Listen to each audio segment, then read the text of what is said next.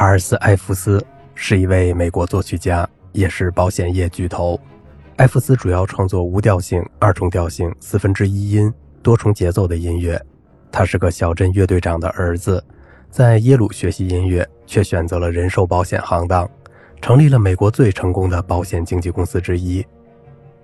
艾弗斯对生意和音乐有严格的区分，他对人寿保险业务拓展的贡献相当大。他建立了第一门培训经纪人的课程，打造了财产规划的概念。但同事里很少有人知道他是位音乐家。他很乐于讲述自己在公司电梯里碰见某个同事时的冷静。那同事说：“艾弗斯，我昨天去歌剧院听了帕西瓦尔，很不错。你也应该经常去听听歌剧嘛。”一战后的政治余波，美国社会中的理想主义被物质主义取代的事实，令他深深的幻灭。我不再看纽约的时事新闻报纸，指定伦敦的《泰晤士报》，这样等报纸到他手里时就已经是旧闻了。一次，他的兄弟来看他时带了一份《纽约时报》，他恐惧地叫道：“哦，天哪，新闻来了！”尽管指挥尼古拉斯·斯洛尼姆斯基已经尽了全力，波士顿室内乐团还是无法在演奏《新英格兰三地》时取得完美的合奏效果，但艾弗斯对演出挺满意的。他向斯洛尼姆斯基表示祝贺时说：“真像小镇集会一样，每个人都自说自话，这是多么好啊！”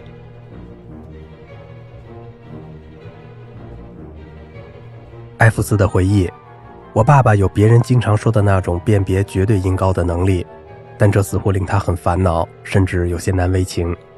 所有东西都是相对的，他说，只有傻子和税收才是绝对的。”一位货真价实毕业于波士顿的新英格兰音乐学院的音乐家朋友问他为什么拥有如此敏感的耳朵，却要在钢琴上弹不协和音。嗯，他回答：“我也许能听出绝对音高，但感谢上帝，钢琴可不行。”一天下午下了一场倾盆大雨，我们看见他在后院里站着，既没有戴帽子，也没穿外套。这时，隔壁的教堂开始敲钟，他冲进房间的钢琴边，然后再冲出去。我听到了一个以前从没听过的和声，它一遍一遍地响，但我在钢琴上怎么也找不到它。接着，他整晚都坐在钢琴边找这个音。不久，他就开始倒腾四分音机器。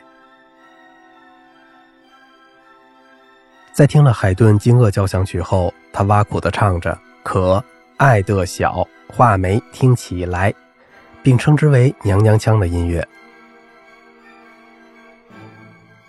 一九四七年。他的第三交响曲在诞生四十二年后获得了普利策奖。他告诉评奖委员会：“这奖是给幼年的我的。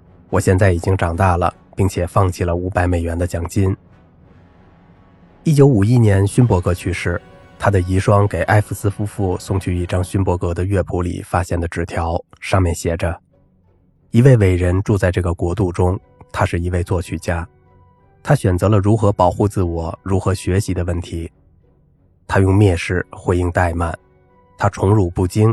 他的名字是艾弗斯。他花了几年时间写一部宇宙交响曲，但从没想过要完成它。他告诉一位抄写员：“任何人都可以为之添砖加瓦。”不过，他梦想着有一天，这部交响曲能由不同的管弦乐团在几座山的山顶上演奏，山谷里还有大型合唱队伴唱。